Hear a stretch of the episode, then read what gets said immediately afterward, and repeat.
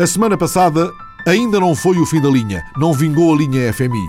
Como afirmou Angela Merkel, a emissão portuguesa parece ter corrido muito bem. Outros, como o Nobel Paul Krugman, consideram que a taxa de juro do leilão da dívida não permite sorrir por muito tempo. Mas Sócrates não teve dúvidas.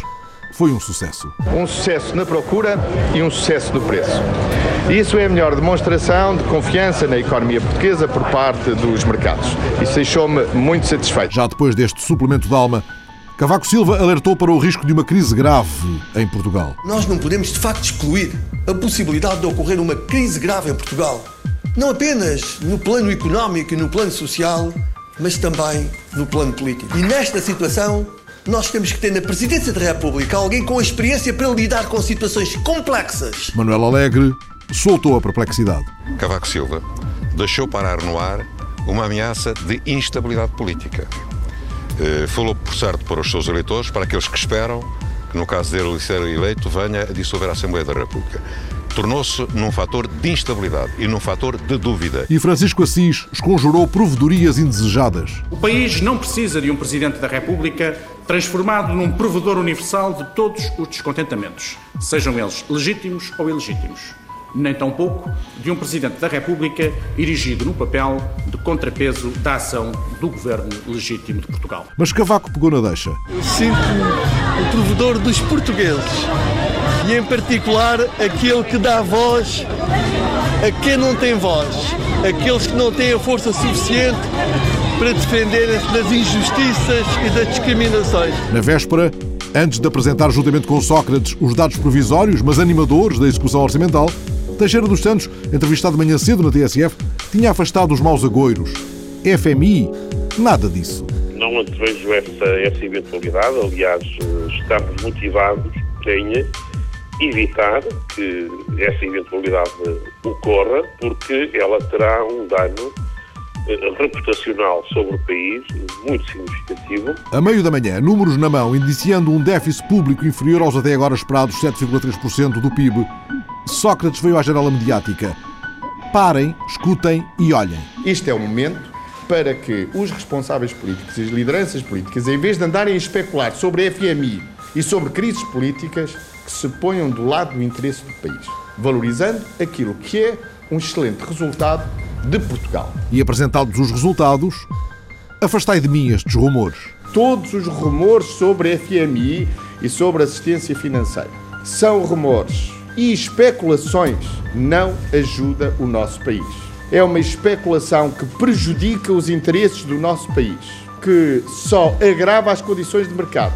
São rumores que só ajudam os especuladores que agem contra Portugal e contra o euro. Assim sendo, Sócrates insistiu: há ajudas que só desajudam. Portugal não precisa de nenhuma assistência financeira. Portugal está a resolver os seus problemas, como aliás os outros países, e é um dos países que fez mais esforço na frente orçamental. E Cavaco, confrontado com os números auspiciosos? Esperemos que os credores de Portugal os analisem e tenham em consideração. Eu tenho repetido e reafirmo que não se deve especular porque prejudica o país em relação às hipóteses.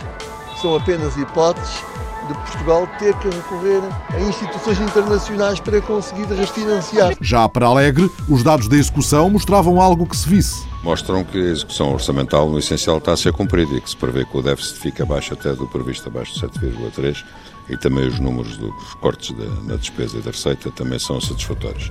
E, portanto, iam ser números que deviam servir para acalmar os mercados que são muito nervosos e muito, e muito caprichosos. Alegre, sim, mas mas as medidas, senhores. As medidas que estão a ser aplicadas aqui em pouco todo lado não são aquelas que nos permitem sair das consequências da crise mundial e do colapso deste, desta globalização desregulada e deste capitalismo financeiro desregulado. E defensor Moura, face à execução, satisfeito. Conseguiu-se concretizar e penso que esse objetivo pode ser importante para que se evite a intervenção uh, do Fundo Europeu e do, e do Fundo Monetário Internacional.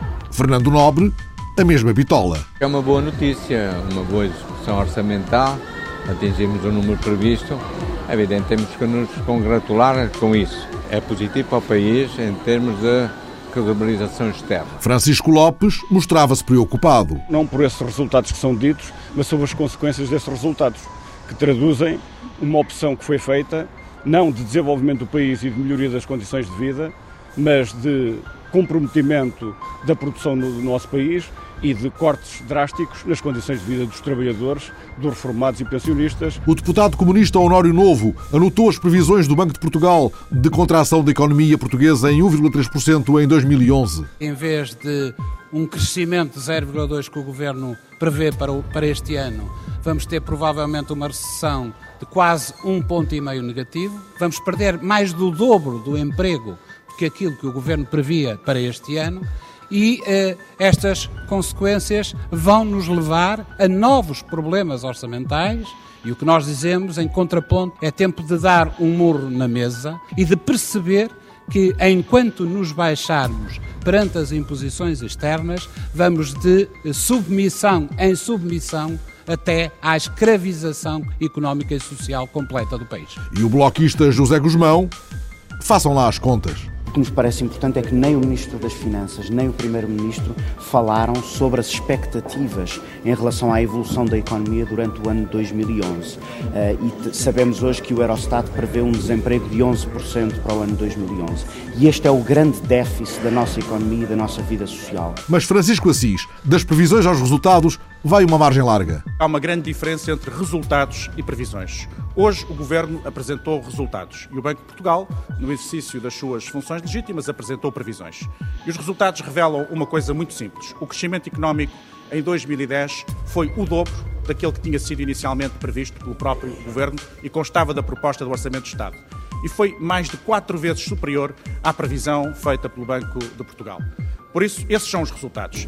Em relação às previsões, respeitando, embora naturalmente, as previsões do Banco de Portugal, o meu único desejo que aqui posso manifestar é o desejo de que o Banco de Portugal se engane em relação ao ano de 2011, como se de facto se enganou em relação ao ano de 2010. E Paulo Portas, qual é o meridiano? A vulnerabilidade em que Portugal se encontra é de tal ordem que temos um governo que de manhã cria expectativas mais favoráveis para contrariar o impacto do duche de água fria que, em matéria de crescimento económico e desemprego, o Banco Central viria a emitir umas horas depois. Mas, como ia dizendo, a semana passada pairou a sombra do FMI.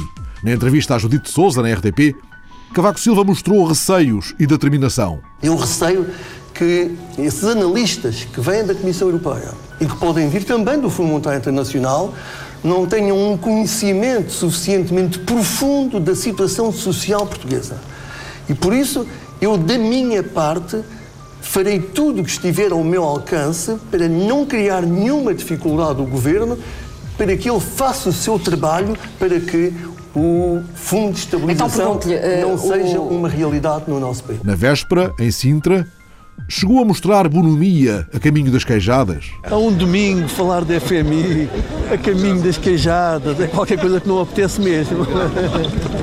É Mas é, parece que está cada vez mais iminente. Não, não, temos que acreditar que não, temos que acreditar que não. E do outro lado da campanha, Alegre fazia perguntas. Porque o que é que são os mercados financeiros? O que é que está a acontecer? Acontece que há quem compra ações de manhã e as venda à noite sem pensar nas empresas e sem pensar nos povos.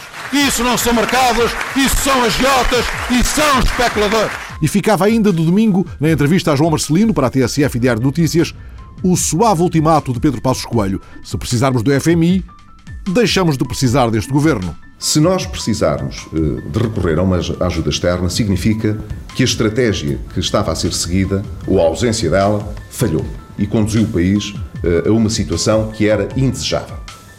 Ora, quem conduz o país a uma situação dessa natureza não tem condições para poder, no dia a seguir, liderar a recuperação. Foi isto no início de uma semana em que a campanha atingiria o rubro. Defensor Moura acusou Cavaco de se portar como líder partidário e de querer demitir o governo. Ontem pôs o governo em causa sistematicamente e isso não é próprio de um candidato à presidência da República.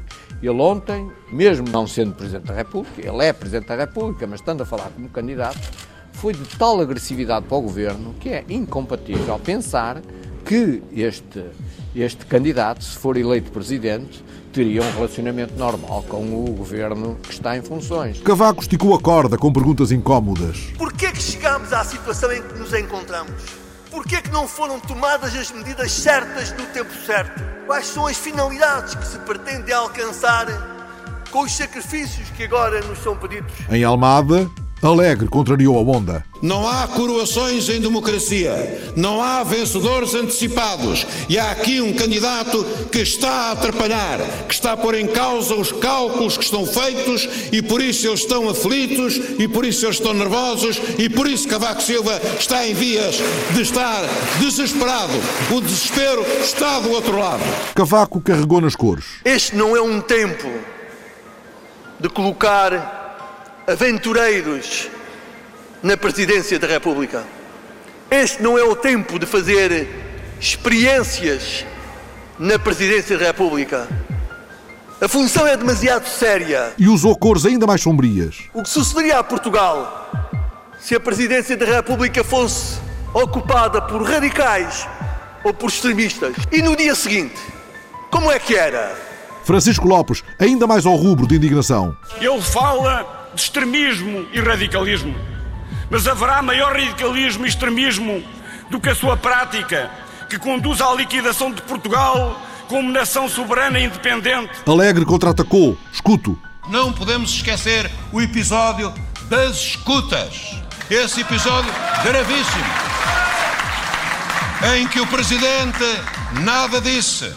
E em que, por acaso, se deixou pairar a ideia de que o governo estava a espiar a presidência da República, foi uma quebra de imparcialidade e foi uma deslealdade institucional. E Cavaco, quando lhe perguntaram se tinha ouvido, não merece nem um infinítimo comentário. Um infinito comentário. Ainda no domingo, defensor Moura pediu uma folga prolongada. Senhor Presidente, demita-se se quer prestigiar a função de Presidente da República. Porque não é com esta teia de amigos que consegue prestigiar a Presidência da República e prestigiar o país. Fernando Nobre sacudiu alegadas mordaças. Chego a este ponto com a consciência de que fui silenciado em muitos momentos deste percurso. Sim, Tentaram-me silenciar. Talvez por isso, Fernando Nobre disse confiar no voto silencioso e acusou Cavaco de estimular o medo. Porque só haverá crise política se efetivamente ele a provocar.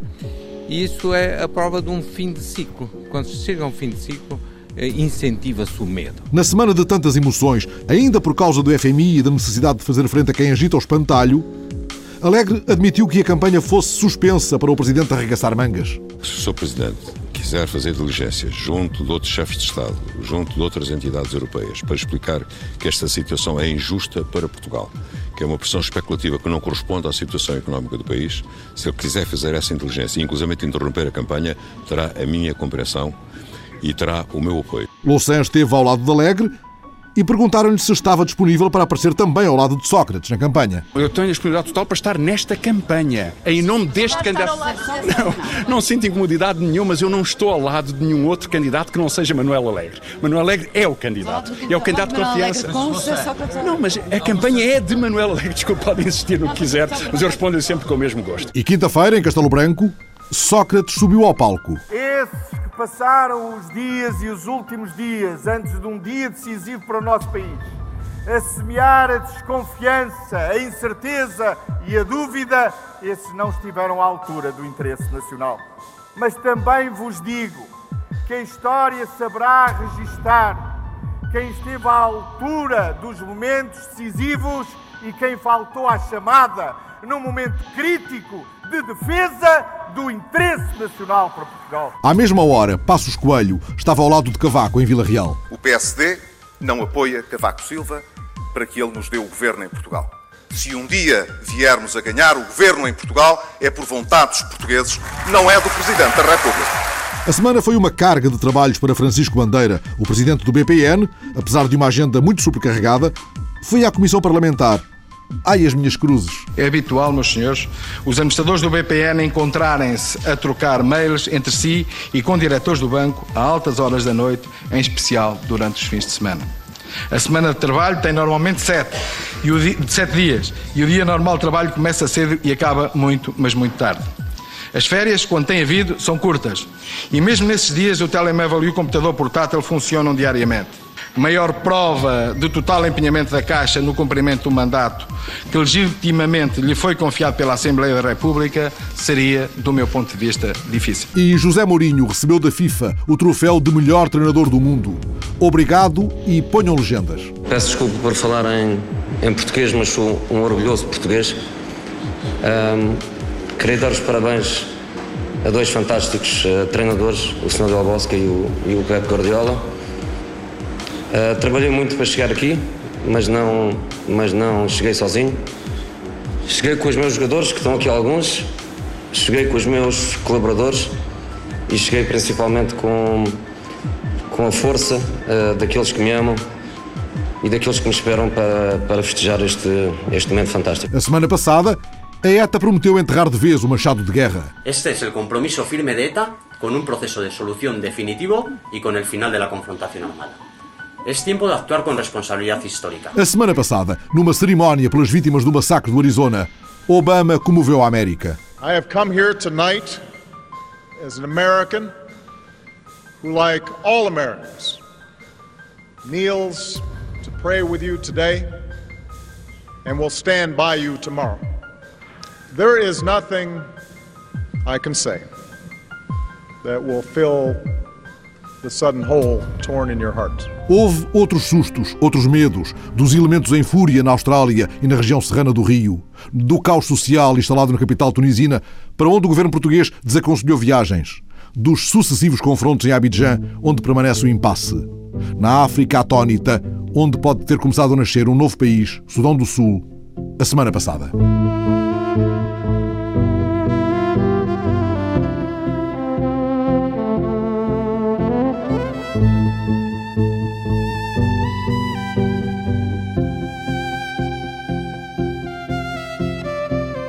A semana passada entrevistei a professora Esther Serrão, investigadora da Faculdade de Ciências do Mar e Ambiente na Universidade do Algarve. Esther Serrão, bióloga, especializada em genética, conservação e evolução de plantas marinhas, é a coordenadora do Find Kelp. Este projeto, agora distinguido com o Fundo EDP de Biodiversidade, pretende cartografar as florestas marinhas de modo a definir o mapa da sua localização ao longo da costa portuguesa. Professora Esther Serrão, estamos diante de uma flor de estilo ou falamos de verdadeiras florestas marinhas? São verdadeiras florestas, mas não são feitas de plantas, não são formadas de plantas ou de árvores como no, no meio terrestre. São formadas de algas gigantes, que é um grupo de seres vivos muito diferente das plantas terrestres, que são as árvores que formam as florestas. No entanto, atingem grandes dimensões, chegam a ter metros e metros de, de altura e, portanto, são realmente o equivalente a florestas verdadeiras. Chegam a ter o tamanho de árvores. Sim, exatamente. Chegam a ter o tamanho de árvores e, portanto, têm essa função também de criar todo um ecossistema onde vivem muitos animais, muitas, muitas espécies associadas, como numa floresta terrestre. E como é que estas algas, que parecem árvores, se fixam no fundo do mar? As algas vivem agarradas às rochas, portanto estão em zonas rochosas do fundo do mar, porque elas não têm raízes, não são como as plantas que têm raízes que as fixam ao, à terra. Portanto, têm uma zona de fixação que as agarra com muita força às rochas, porque senão seriam levadas pelas correntes. E, portanto, são zonas rochosas da costa portuguesa, onde existem estes povoamentos e, para além disso, têm que ser zonas com as condições ideais de temperatura, nutrientes, toda uma série de outros fatores que estamos agora a estudar neste projeto. E elas encontram-se mais frequentemente perto da costa ou podem estar em qualquer parte do oceano? Não podem estar em qualquer parte do oceano porque, estando agarradas ao fundo, se estivessem em outras partes mais profundas, não teriam luz suficiente, porque elas fazem fotossíntese como as plantas terrestres. Né?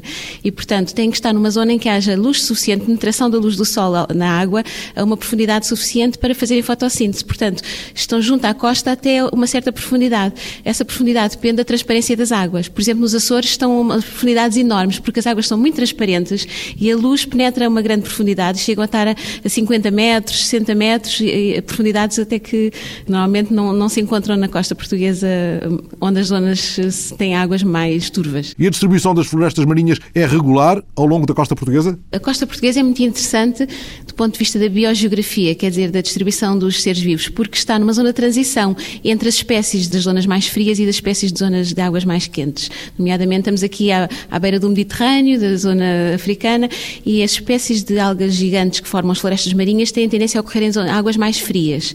Então há várias espécies no norte da Europa que chegam a Portugal e não vão mais a sul. Portugal é o seu limite sul. Portanto, temos uma tendência na costa portuguesa para ter muitas espécies no norte, no Minho há uma diversidade enorme e vão desaparecendo ao longo da costa. E depois há duas espécies principais que ocorrem na maior parte da costa e depois na zona sul, no Algarve, já temos só umas espécies mais mediterrânicas, de menores dimensões. As alterações detectadas foram, entretanto, uma das razões que levaram ao lançamento do projeto. As pessoas que mergulham ou fazem caça submarina na costa portuguesa ou por qualquer outra razão utilizam estas zonas marinhas conhecem muito bem estas florestas marinhas e sabem que são importantes e estão habituadas a vê-las, mas não havia essa informação sistematizada em nenhuma publicação. Atualmente, portanto, esses utilizadores da costa portuguesa notam que houve eh, florestas marinhas que desapareceram, mas novamente isto é uma informação empírica que as pessoas têm que não estava registada. Então, o projeto começou com esta ideia de utilizarmos esta informação, os mergulhos, os pescadores, todas as pessoas que utilizam esta zona e usarmos sua, as suas observações como voluntários para registar todo esse conhecimento e vamos lá confirmar as suas observações e verificamos que, de facto, há zonas onde há registros de ter havido no passado e, e atualmente não há. Seria possível detectar com sofisticados meios de captação via satélite, por exemplo, as grandes manchas de florestas marinhas? Não há uma capacidade de detectar com certeza, mas podem-se detectar manchas, por exemplo, até olhando para o Google Earth, por aqueles mapas, consegue-se por vezes ver uma mancha escura no mar que não temos a certeza do que é, mas pelo menos dá uma indicação de que é um local a visitar e depois os, os investigadores vão a esses locais e verificam realmente se trata apenas de uma mancha de rocha, que também dá um sinal escuro, ou se é uma mancha realmente coberta de florestas marinhas, ou até podem ser outro tipo de povoamentos também que são diferentes do, do daquela sinal mais clarinho que da areia no fundo do mar.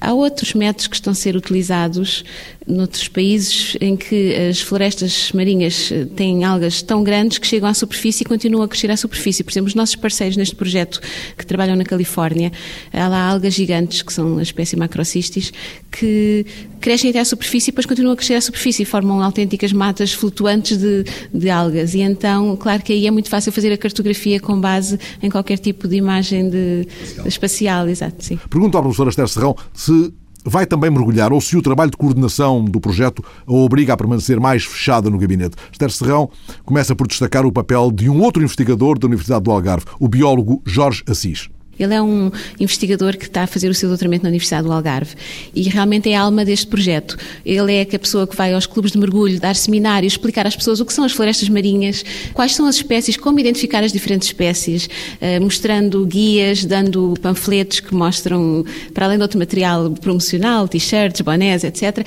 E sai com os mergulhadores e quando há observações que são registadas na nossa página da internet, volta depois a esses locais para confirmar essas observações e verificar se estão bem feitas, quais são as espécies, etc. E a professora Esther Serrão também mergulha, também vai tocar nas algas que parecem árvores? Eu toco mais normalmente aquelas que se vêem na zona entre marés, mas também faço mergulho, mas uh, tenho muitos, muitos projetos para coordenar. Para além destes, tenho muitos outros, uns de, uh, nas zonas polares, etc., em outras partes do mundo, e portanto realmente tenho pouco tempo para dedicar a cada um. Faço mais a coordenação dos estudantes, dos técnicos, dos investigadores que fazem mais ação no, no local, não é? Essa viagem aos polos foi muito importante do ponto de vista científico. Nosso objetivo nos trabalhos no Ártico Antártida é tentar perceber como as comunidades de produtores primários, que é o, neste caso são microscópicos, não são algas gigantes, é o oposto, são é o fitoplâncton, são pequenas microalgas que são suporte de toda a teia trófica destas regiões polares.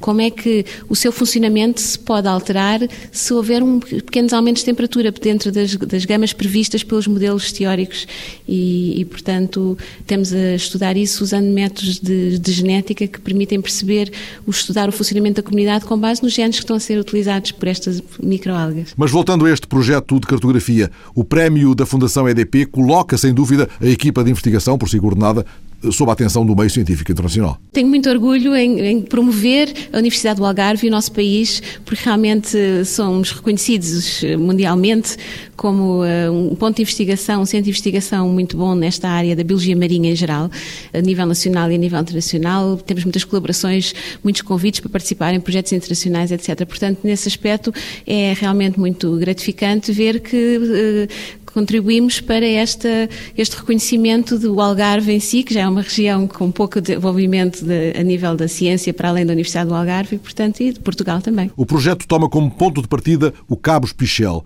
Por que é que esse é um ponto nuclear neste projeto? Realmente o Cabo Especial é uma das zonas muito interessantes porque há registros de. Houve um trabalho eh, anterior pelo meu colega Dr. Rui Santos há muitos anos que mostra que existiam lá florestas marinhas e, portanto, há um registro anterior que se pode comparar com o estado atual e ver que de facto houve uma diminuição, mas aquela zona tem condições realmente muito propícias para as florestas marinhas. Tem aquele hidrodinamismo, a quantidade de nutrientes, a temperatura das águas, parece ser muito indicada porque se mantém ainda umas populações que são as principais de toda a costa da Rábida, todo o Parque Marinho da Rábida. No caso do Parque Marinho da Rábida temos informações adicionais porque no âmbito do projeto Biomares houve um trabalho feito pelo IPMAR que fez uma cartografia dos tipos de povoamentos, tipos de fundos que existem em todo o Parque Marinho e realmente localizou na zona do Cabo Especial uma mancha de algas muito importante e essas algas verifica-se que são florestas marinhas que ainda existem, enquanto que existiam na, ao longo de toda a costa da Rábida, existiam por toda a costa sul muito mais. Portanto, hoje em dia o que há é uma pena realmente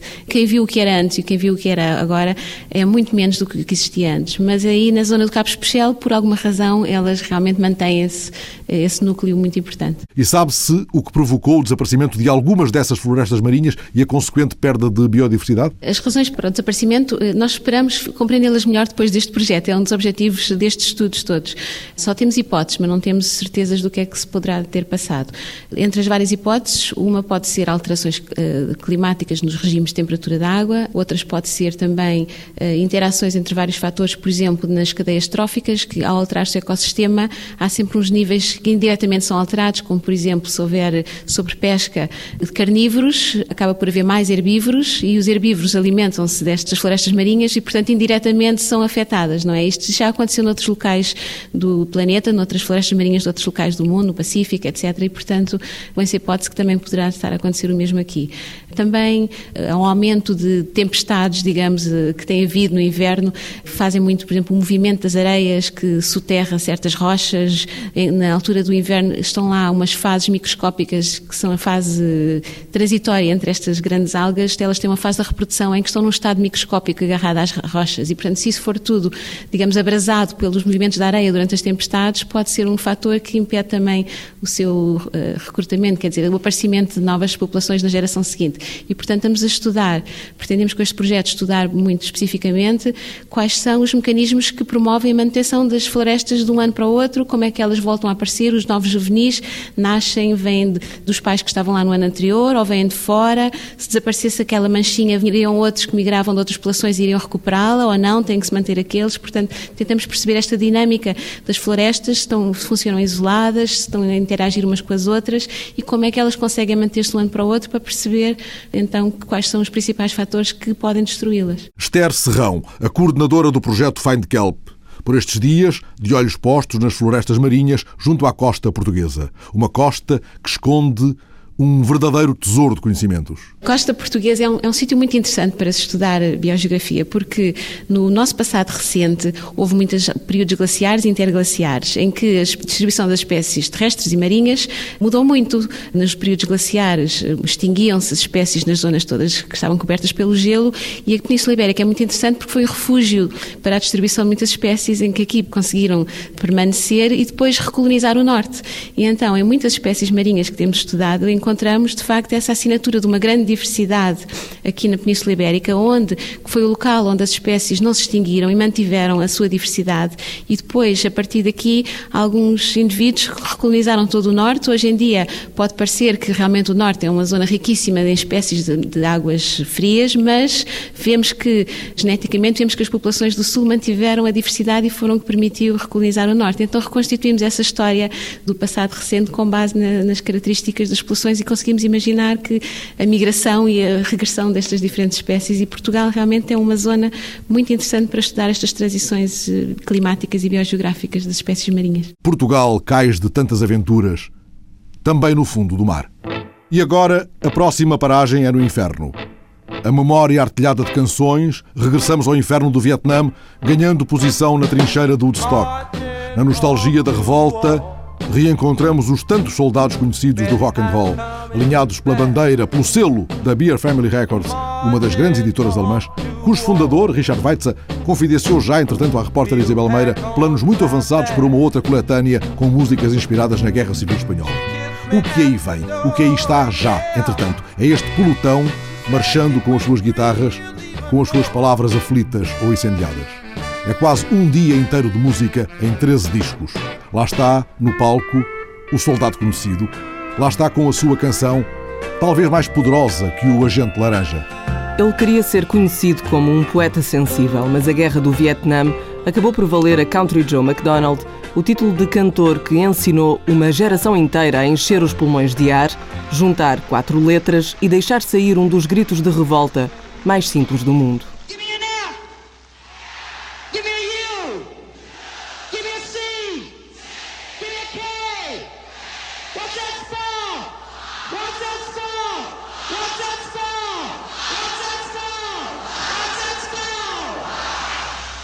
Fuck, ou a história de uma asneira contra a guerra do Vietnã que ficou imortalizada no verão de 1969. Country Joe McDonald tinha então 27 anos e o poder de estar em cima de um palco com cerca de meio milhão de pessoas aos pés. A multidão que fez de Woodstock o símbolo de uma geração. Mais de 40 anos depois, foi do refrão da música de Country Joe McDonald I Feel Like I'm Fixing to Die Rag que saiu o título para a obra Next Stop is Vietnam. Em português seria Próxima Paragem Vietnam, mas aqui a música conta a história da vida. Fala uma língua que não precisa de tradução, apesar de às vezes recorrer aos números para ser compreendida. Para a guerra do Vietnã foram mobilizados mais de 8 milhões de soldados norte-americanos. Quase 60 mil morreram em combate longe de casa. Foi a primeira guerra onde os americanos perderam a face, conclui Richard Weitzer, ao telefone a partir da Alemanha.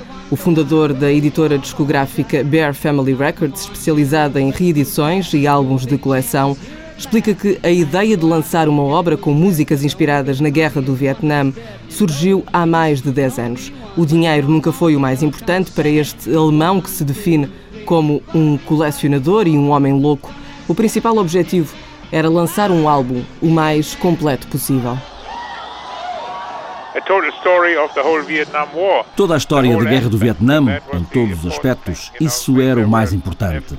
Já havia algumas coletâneas de esquerda, não tão grandes, é claro, tinham apenas um ou dois CDs. Penso que não havia coletâneas de direita, mas isso demonstrava, de alguma forma, o que foi a Guerra do Vietnã.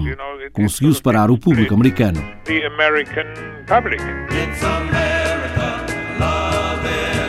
E a música inspirada na guerra sempre foi um reflexo dessa divisão. Nos anos 60 e no início dos anos 70, durante a Guerra do Vietnã, havia as canções a favor, canções-chave como The Ballad of the Green Beret, mas também o oposto, canções de esquerda, músicas de Woodstock como as de Country Joy McDonald, I Feel Like I'm Fixing to Die Red, e no meio havia muitas canções neutras. Era preciso documentar tudo, não apenas um dos lados. É um museu sonoro, mais de 300 faixas distribuídas por 13 CDs em quase 17 horas de música, que incluem desde os êxitos dos Doors, Bob Dylan, Yoko Ono, ou a história embalada por Johnny Cash. I wrote a song yesterday for all the men in the military, especially for those that are overseas and want to go home. I know how it feels. Went to Vietnam two years ago and wrote a song about that. I call it Singing in Vietnam, Talking Blues. Mas a coleção inclui também o espólio menos conhecido, canções de veteranos de guerra ou ainda registros de 50 segundos apenas, com excertos de discursos do presidente norte-americano Richard Nixon. Por isso, na classificação musical desta coleção, há espaço para tudo. Saigon. All kinds of music. You know, you got country music, you got rock and roll music, uh, folk music. Todo tipo de música, música country, rock and roll, música folk, canções de autor, tudo. Um vasto leque de nomes, desde Yoko Ono, John Lennon, até pessoas como Hank Snow ou Ernest Tubb e muitos outros artistas country que eram a favor da guerra. Nomes como o ator James Stewart, quando ele perdeu o filho na guerra do Vietnã, o seu comentário não foi Lamento ter perdido o meu filho. O seu comentário foi É bom que ele tenha perdido a vida pelo nosso país, pela América. Acho isso triste. É um episódio que Richard Weitzer guarda na memória, apesar de saber que a tristeza não desaparece com o tempo. Estava em Londres durante a Guerra do Vietnã, com a vida pela frente e as músicas anti-guerra a empurrarem os dias. Hoje, mais de quatro décadas depois, Richard Weitzer olha para trás com menos poesia e um pragmatismo mais ao estilo germânico. A lupa do tempo apenas serviu para ampliar a sensação de que a vida até conseguiu embalar a música, mas o contrário, afinal, não aconteceu. No fim de contas, olhando para trás, a música não tinha qualquer poder nem nada que se pareça. Tinha poder como forma de protesto, mas no fim de contas não conseguiu transformar nada. Enfim, eram apenas tempos em que se fazia boa música, sobretudo entre as canções anti-guerra.